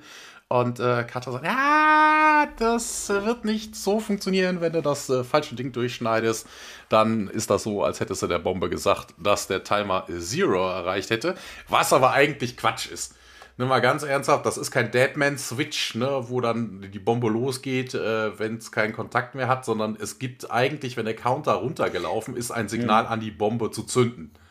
Das heißt, wenn du alle durchschneidest, passiert nichts. Es ist ja auch eine offizielle Bombe und nicht irgendwas, was äh, niemand entschärfen wisst, wie es meint, von irgendeiner Terrororganisation. Ja, da, da kommen wir ja gleich noch, was anderes. kommen wir ja also, gleich noch zu. Und äh, ja, und ihr sagt, das hat er befürchtet. Und ja, du, sie müssen das jetzt zufällig probieren. Und wo ich mir dann auch denke, also die Chance beim ersten Mal ist 1 zu 5, nee, 4 zu 5, dass sie, nee, 1 zu 5, dass sie den richtigen, nee, dass du den, 1 zu 5, dass du den falschen triffst. Ne? Also wenn du und die Bombe explodiert. Dann hast genau. du 1 zu 4, dann hast du 1, also ha, es ist nicht so eine gute Wahrscheinlichkeit, sich durch alle durchzuschneiden und als letztes nur den Timer, äh, oder nee, andersrum. Wobei, hä, er will den Timerdraht doch eigentlich durch, jetzt ist auch irgendwie merkwürdig. Er will den Timerdraht durchschneiden und, hä? Und dann ist der Timerdraht, der, der, der, der das dann aus. Also es ist irgendwie merkwürdig. Keine Ahnung. Ich verstehe die Technik dahinter nicht und ähm, bestimmt wieder Schrödingers Bombe. Ähm, ja, äh, Carter, äh, ne, er, O'Neill schneidet jetzt auf jeden Fall den mittleren Draht durch. Es passiert nichts. Den unteren Draht durch. Es passiert nichts. Den zweiten unteren. Es passiert immer noch nichts. Und ja, wie, wie läuft's denn, Sir? Wobei das auch eine dumme Frage ist. Also hätte er den falschen durchgeschnitten, hätte es jetzt eine Explosion gegeben, hätte Carter keine Chance mehr, irgendwas ja, zu sagen. Das ist auch Quatsch.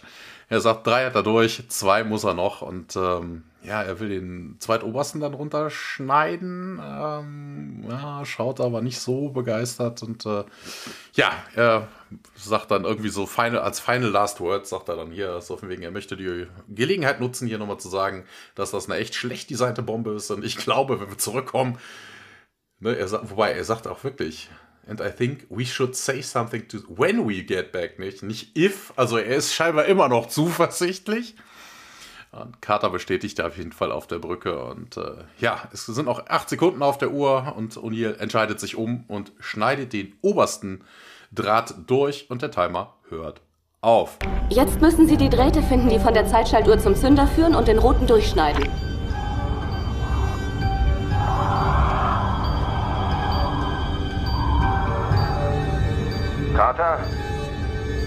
Alle gelb. Carter erkundigt sich dann auch noch doof, weißt du, wieder doof, Sir? Ja, wir sind immer noch da. Ja, ach, nee. Carter ja, erzählt, das würde eine ja. Nova auslösen. Und dann fragt sie noch nach, was ist denn nun? Also, ist auch irgendwie, ne, und auch an Bord ist das ist auch so Overacting, ne? Man sieht dann Daniel und Carter, die dann wirklich so, oh, einmal ent, äh, seufzen, wobei ich mir denke, das haben sie doch gerade schon gewusst. Also, das haben sie vor Sekunden schon gewusst, dass sie nicht in einer Supernova vergangen sind. Das ist auch, ah, das ist so schwachsinnig. Ja, und dann geht es jetzt endlich im Gate Room weiter. Janet und andere Soldaten und auch Ärzte warten da, ja, im Gate Room und ja, dann ähm, im Kontrollraum. Davis meint, ja, noch 20 Sekunden bis zum kritischen Punkt. Hm, immer noch keine Nachricht von SG1. Äh, schüttelt den Kopf. Nein, Sir. Davis 10 Sekunden, die Uhr läuft dann und ja, die Zahlen auf dem Display werden rot. Das ist natürlich immer meistens nicht so ein gutes Zeichen. Ähm, der Asteroid hat jetzt nämlich den kritischen Punkt dort überschritten. Alles klar, Major Sergeant, äh, ja genau, Major Sergeant, nehmen Sie Ihren Platz in der letzten Alpha-Gruppe ein. Tech Davis steht auf. Das ist ein Befehl, Sergeant, und ja, Sir. Er steht auf und geht und der andere Davis folgt ihm. Die heißen wirklich beide Davis. Ey, ich komme hier so durcheinander. Tech Davis und Davis steht hier im Transkript. Interessant. Genau, Davis folgt ihm, als er merkt, dass Hammond keine Anstalten macht, mitzukommen. Äh, General, ich trage immer noch die Verantwortung für dieses Kommando. Äh, ja, Sir. Reicht dann Hammond die Hand. Viel Glück. Dann geht er auch und Hammond ist eben der letzte Mohikaner ähm, auf dem Stütz. Punkt sozusagen. Ja, Im Englischen also, sagt er das genauer. Wir hatten ja vorhin so überlegt, warum geht er nicht mit? Ne? Eigentlich äh, wäre ja noch Platz genug für ihn. Und er sagt das im Englischen, erklärt er das wirklich, warum er das nicht tut. Er sagt nämlich, er hat noch nicht, äh, I haven't been relieved of this command. Also niemand hat ihm gesagt, dass er gehen soll.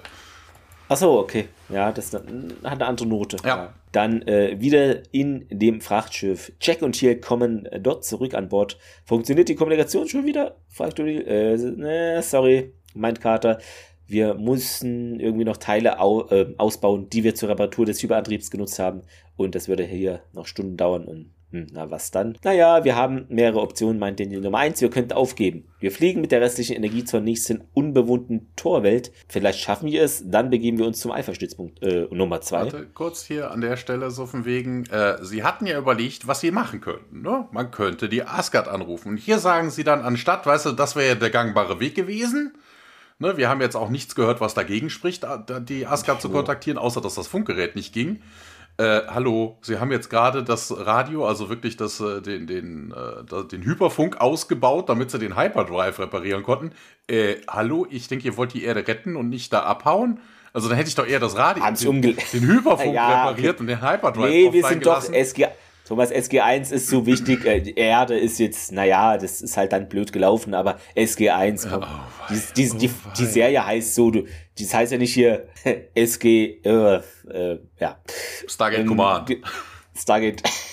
oh äh, genau. Mm, ja, Nummer zwei, ja, wir fliegen los und informieren die Asgard darüber, dass das eine als Naturkatastrophe getarnte Angriff der Gould ist. Äh, unsere Zeit reicht dafür nicht, mein Kater. Ja, weil sie das jetzt umgebaut haben, sonst hätten sie es machen können. Ähm, und Odile zögernd, ja, gibt's denn keine Nummer drei? Äh, leider nicht, Sir. Äh, ja, Daniel dann vielleicht doch. Tirk hat nämlich gesagt, na Quader gibt es nicht in unserem Sonnensystem, denn dann müssten es die Gould mit einem Schiff durch den Hyperraum gebracht haben. Mit einem Mutterschiff, meint Tirk. Äh, und Carter, äh, Daniel, das ist es. Äh, was? Naja, wir haben kein Mutterschiff. Die Wirkung muss nur ein paar Sekunden anhalten, sagt Carter. Äh, was muss nur ein paar Sekunden anhalten?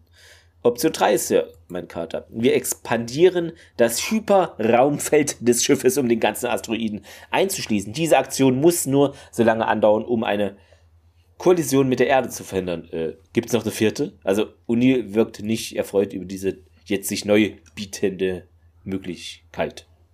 Ich glaube auch nicht, dass das irgendwie möglich ist. Also mal ganz ernsthaft, das ist 118 Kilometer dick. Also vermutlich haben die Go, selbst die Go-Ult mit Mutterschiffen mehrere davon gebraucht, damit sie dann ein Hyperfeld drum mal legen könnten. Also das kann ich mir einfach nicht vorstellen. Das ist auch nicht. Ähm, äh, hier übrigens ähm, noch mal kurz zur Option 2, bevor wir weitermachen. Äh, weil Daniel ja sagt, we take off and hope our radio signal can be picked up by the Asgard. Hallo, sie hat doch da gerade das Funkgerät... Hä? Ihr habt es doch zerlegt. Also, ja, aber das wäre die Option gewesen, wenn Carter das. Ich, ich weiß ja, nee, nee, sie haben ja überlegt, was sie jetzt noch für Optionen haben. Ach, jetzt noch, ja. Okay. Das ist ja auch Quatsch. Ah, da, da ist, das ist im Transkript. Die sind. Die, die haben im Drehbuch sind sie einfach zwei Zeilen verrutscht. Ähm, mhm. Genau. O'Neill erkundet sich misstrauisch nach einer vierten Option und na, weiß ich nicht.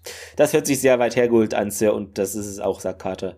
Äh, sie wollten diesen Asteroiden durch die Erde schicken und Daniel, äh, jupp, äh, und von außen betrachtet würde es auf der einen Seite verschwinden, sagt Carter, und auf der anderen wieder auftauchen. Dafür brauchen wir alle Energie, die wir mobilisieren können.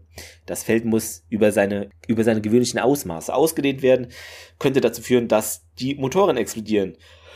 Und diese explodieren? Ja, selbst wenn wir eine Überlastung des Antriebs überleben, Sir, wir könnten nicht weiterfliegen. Wir hätten dann nur noch Sauerstoff für ein paar Stunden und das war's ich finde es auch immer geil, wie, wie Karte diese ganzen Zahlen einfach auswendig weiß. Ja, was passiert, wenn du im Fiat Punto zu spät bremst? Ja, der Bremse ist genau 7,17 Meter, sie weiß es alles auswendig. Wahnsinn. Na gut, kann ja sein. Und Uni, ja, aber haben Sie, halten Sie das für die beste Möglichkeit, den Brocken aufzuhalten? Und Carter denkt, dass es schon die beste Möglichkeit sei. Und na dann an die Arbeit. Und ja, im Kontrollraum es, sieht man Hammond noch. Es gäbe ja. übrigens auch noch eine andere Option, eine Option 4. Weil, wenn das mit dem, wenn sie sagt, so von wegen, ja, das ist schwer, das um das ganze Ding rumzumachen, du könntest aber einfach dafür sorgen, ne, du nimmst das Schiff, steckst es in die Höhle, also weit unten rein, machst dann den Hyperdrive an, dehnst das Feld so weit auf, wie es sicher ist und reißt einfach den Kern raus. Dann zerglüht verglüht das Ding vermutlich in der Atmosphäre. Wäre Problem ist ja. aber vermutlich an der Stelle, da ist ja immer noch eine Quader drin, ob sie das alles wegkriegen so, und ob das nicht ja. anfängt, dann auch bei so einem, bei so einem Eintreten Planeten dann beim Verglühen nicht dann explodiert, das weiß man nicht, keine Ahnung. Nee, genau. Äh, Hammond sieht den Countdown nochmal, ähm, wie er auf Null zugeht und bleibt dann weniger als eine Minute und dreht sich um und geht dann irgendwo anders hin. im Frachtschiff wieder Carter am äh, Rechner. Ich brauche mehr Zeit, um diese Berechnungen anzustellen. Äh, Jack, Carter, äh, jetzt gleich wäre super. Äh, Moment noch, jetzt? Wenn ich es zu früh aktiviere, tauchen wir im Inneren der Erde wieder auf. Jack sieht aus dem Fenster. Äh, Carter, ich kann schon mein Haus sehen. Ich brauche mehr Zeit, um diese Berechnungen anzustellen. Tja, also Carter, jetzt gleich wäre wirklich super. Moment noch. Jetzt? Wenn ich zu früh aktiviere, tauchen wir im Inneren der Erde wieder auf.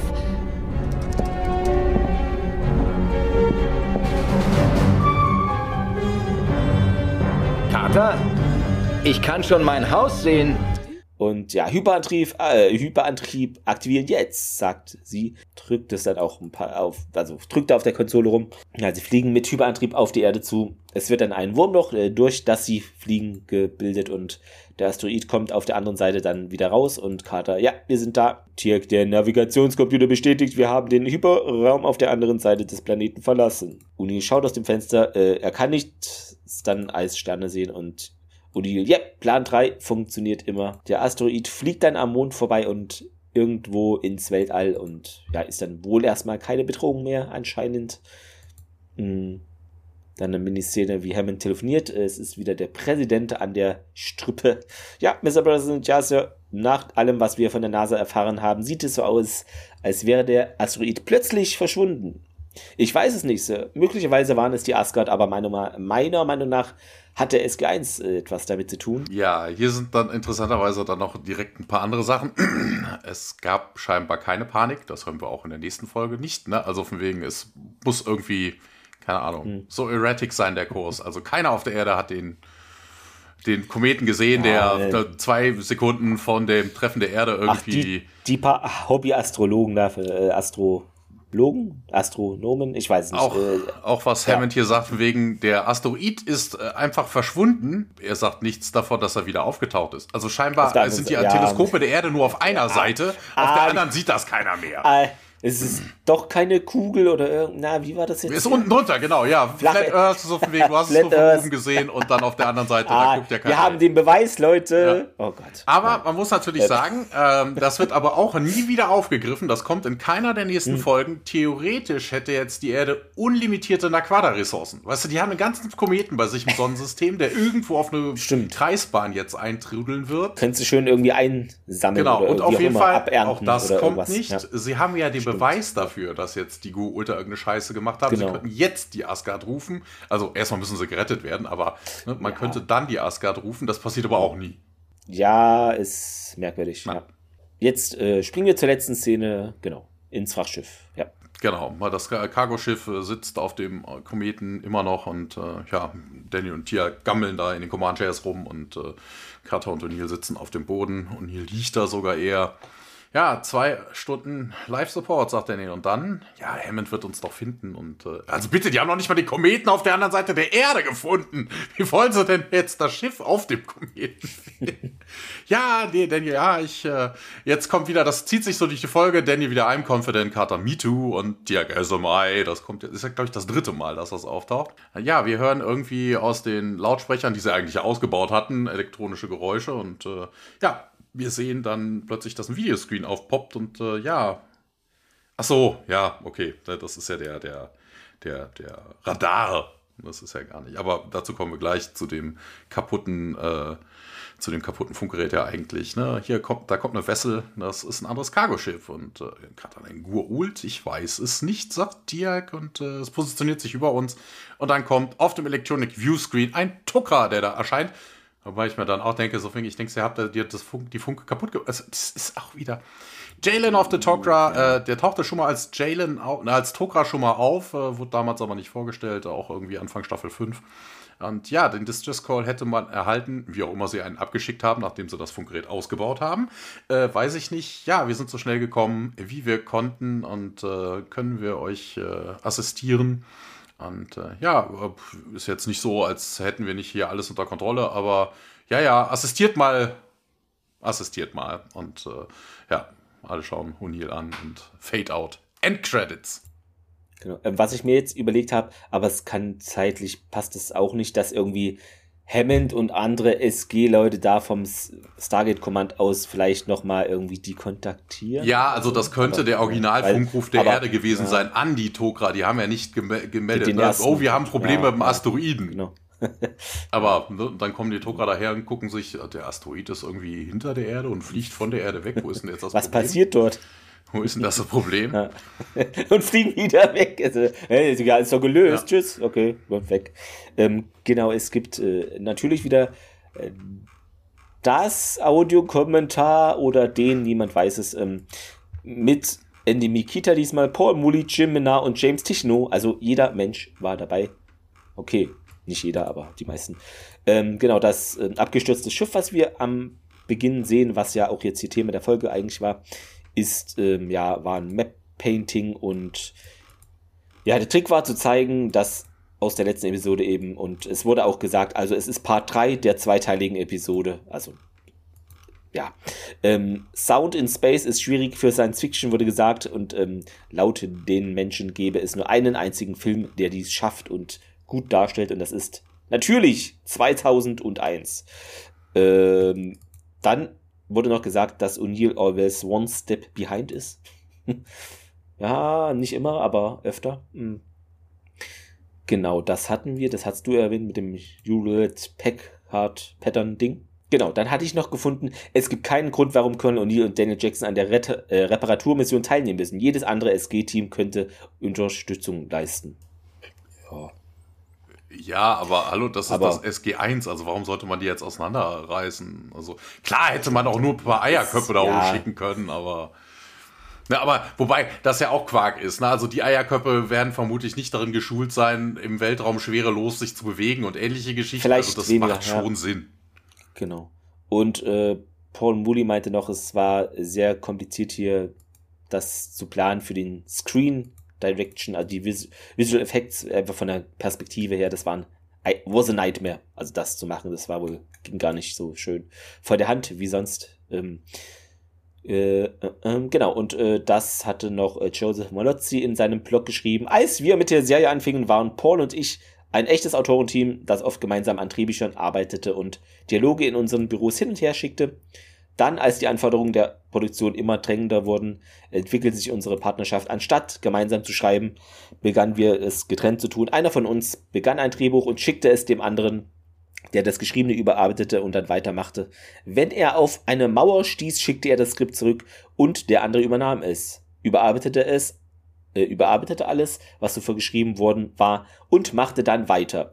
Mit der Zeit haben wir uns diese Routine angewöhnt, aber mit der Zeit wurden wir wiederum aufgrund der Produktionsanforderungen nur noch dem Namen nach äh, ein Autorenteam waren wir dann also geschrieben, ganze Entwürfe getrennt und polierten dann die Arbeit auf der anderen Korrekturen etc. Ähm, genau.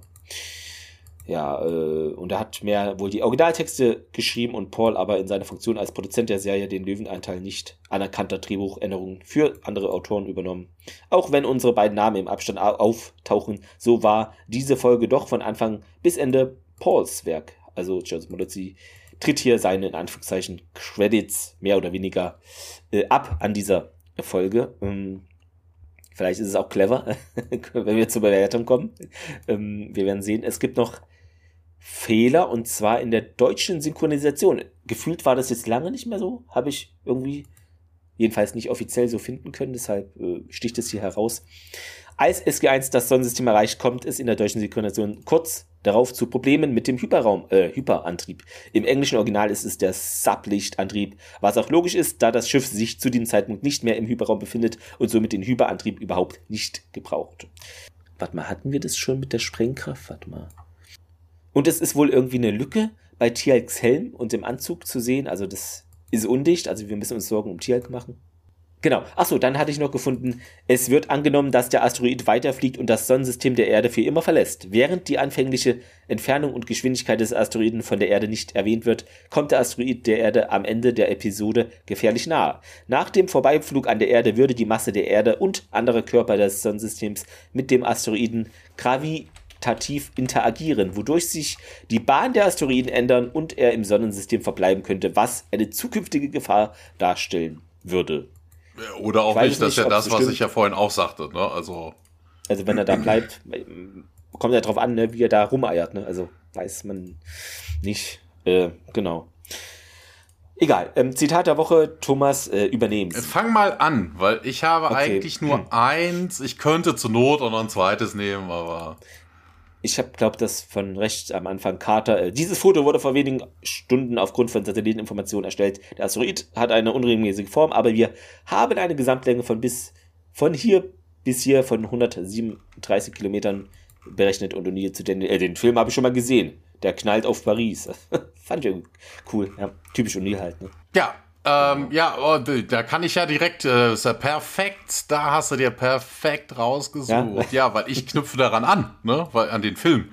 Weil, ne, die Explosion, äh, sagt Carter, durch das Naquada würde vermutlich dann äh, verstärkt werden, bis auf die Kraft einer kleinen Nova. So nah an der Erde, das könnte genug sein, um die Atmosphäre zum Brennen zu bringen und die Ozeane verdampfen zu lassen. Okay, this was not in the movie. Sehr gut, dann haben wir es ja geschlossen, diese Zitat-Mini-Geschichte sozusagen. Ja, äh, Bewertung, pff, ja, also manchmal so Folgen, die jetzt nicht so spannend sind wie die, also für mich war sie jetzt nicht so spannend, ähm, da gucke ich ja, gibt es irgendwelche Aspekte dieser Episode, die der Sa Serie, ähm, Stargate SG1, irgendetwas hinzufügen, was andere vielleicht nicht so machen oder hat diese Episode einen Mehrwert für die Staffel, für die äh, Serie an sich? Gibt es hier irgendwas drin, was sich positiv rauslesen lässt und nicht unterdurchschnittlicher Einheitsbrei ist? Es gibt ein paar Zitate, die schön sind, die aufgegriffen wurde hier mit, ähm, was du auch gesagt hast, das Zitat, ähm, also auf Armageddon und ein bisschen Deep Impact habe ich da auch im Hinterkopf, wobei das wahrscheinlich eine andere Story eher war. Ich habe das nicht mehr so im, im Kopf mit diesen ganzen Asteroidenfilmen. Ähm, aber genau, gab es ja auch Deep Impact und da ist der Dialogbezug schön, aber du hast es gesagt, dieses Zeitspringen und auch so finde ich, in dieser Episode passiert nichts und das ist wirklich schon aufgerundet. Da bin ich schon. Es ist natürlich jetzt nicht äh, mit den Zeiten, das haut alles nicht hin, das ist klar, aber eine Katastrophe ist es nicht, aber sie ist nicht gut, es ist kein Standard, es ist, weiß ich nicht, sie fügt der Serie nichts hinzu, ähm, außer dass man diese Folge überspringen möchte. Und deshalb äh, ganz kurz für den Schmerz so leichter Daumen nach unten. Es ist jetzt nicht mein Fall gewesen. Ähm, ich weiß nicht, wie ging es dir? Äh, Interessanterweise muss ich dann doch sagen, so jetzt bei der, also es war viel Schwachsinn dabei, ne, das mit diesem Zeit, äh, was überhaupt nicht Mhm. stimmte, ne, also entweder und dann auch solche Sachen wie von wegen, ach Gott, ich habe mal das eine auseinandergenommen, dann funktioniert es dann doch wieder, ach Gott, jetzt ist das ganze Strom ausgefallen, oh, jetzt kann ich aber das benutzen. Also da war technologisch so viel Schwachsinn dabei. Ähm, ja, also eigentlich hätte ich auch gesagt, so Daumen deutlich nach unten. Aber ich muss sagen, der Schwachsinn war irgendwie lustig. Also ich hatte an dieser Besprechung viel Spaß und dementsprechend äh, würde ich mal sagen, doch ein Daumen in die Mitte, wenn er vielleicht sogar nach oben zucken würde. Also mh, auch, ne, wie gesagt, du hattest auch gesagt, es war einiges an Humor drin. Ähm, auch diese Wiederholung so wegen einem Positive äh, Me Too, äh, So Am I oder so, das taucht ja auch dreimal auf oder so. Ähm, ja, doch, also ich hätte gesagt, einen Daumen in die Mitte. Einzig und allein auch schon, weil, mir, weil die Besprechung irgendwie dann doch eher lustig war und nicht so Kopf auf den Tisch oder sowas. Oh Gott, oh Gott. Ähm, ja. Ich, mein mal, ich glaube, das ist Premiere. Ich besser bewertet als du. Ich glaube, das gab's Das ist, nee, nee, nee. Das Doch, ist das die gab's dritte Folge oder das ist, ist selten so, aber wir hatten es schon mal. Die Puristen werden es rausfinden äh, unter euch. Bevor ich es vergesse, das habe ich nämlich vergessen, jetzt in der letzten Episode, äh, Episode schon vergessen. Antje Hoffmann schrieb am 5.3. eine E-Mail, ist schon lang ist her. Ähm, genau. Hey, liebes Sternentor-Team ab.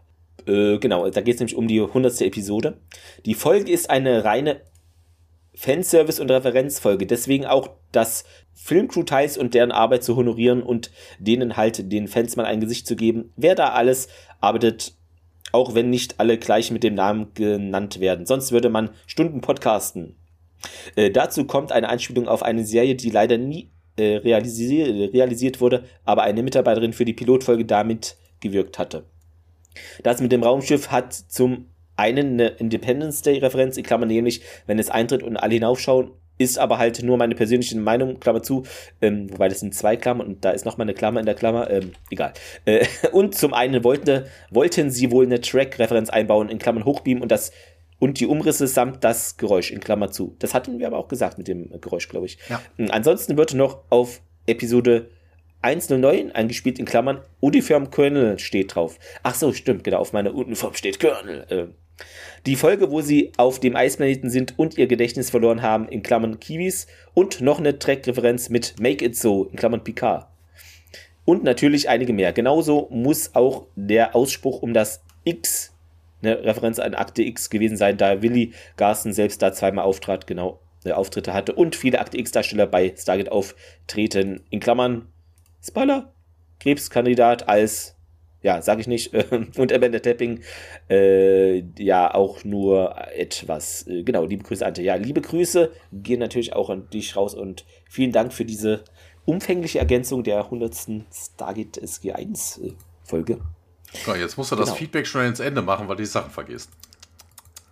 Ja, so ist das. Na, das ist halt immer, äh, die Social Media Dinge hast du so offen und E-Mail nutze ich selten. Also ich schicke mir selber E-Mails, weil ich Bilder von A nach B sende. So ganz dumm. Ich weiß, da gibt es wahrscheinlich tolle Tools, aber. Ja, ihr schickt uns einfach zu wenig E-Mails, liebe selten. Hörer. Dann wird der Clemens da auch häufiger reingucken. Genau. Da, dann, genau, das ist, äh, das ist äh, wahrscheinlich so. Liebesbriefe, was wir Heiratsanträge. noch sagen können. Nächste Woche äh, geht's munter weiter und die Episode heißt The Warrior ähm, und im Deutschen völlig anders. Völlig anders, wie so oft, die Jaffa-Rebellion.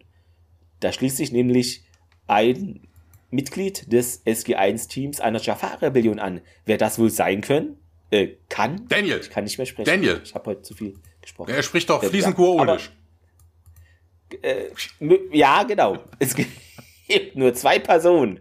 Aber nur, ja, wobei nur bei einer ist es vielleicht realistisch oder vielleicht gibt es auch ein Wunder und es passiert irgendwie so. Wir werden es sehen. Ähm, So viel dazu. Äh, Wenn ihr uns unterstützen wollt, könnt ihr das natürlich gerne machen.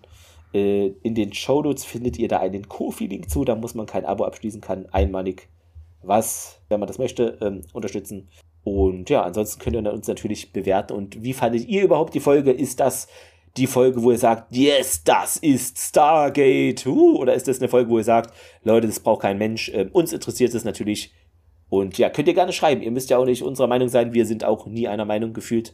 Das ist völlig normal. Das gehört ja zum guten Ton. Deshalb ist es vielleicht eher kritisch, wenn ihr mit uns einer Meinung seid. Ne? Denkt mal darüber nach. Also, schreibt uns auf jeden Fall. Jetzt habe ich, glaube ich, jeden verschreckt. Okay, na gut. Aber ihr wisst ja, wie es läuft. Ja, in diesem Sinne, euch noch einen schönen Sonntag gewünscht und bis nächste Woche. Jo, bis denn dann. Ciao. Ciao.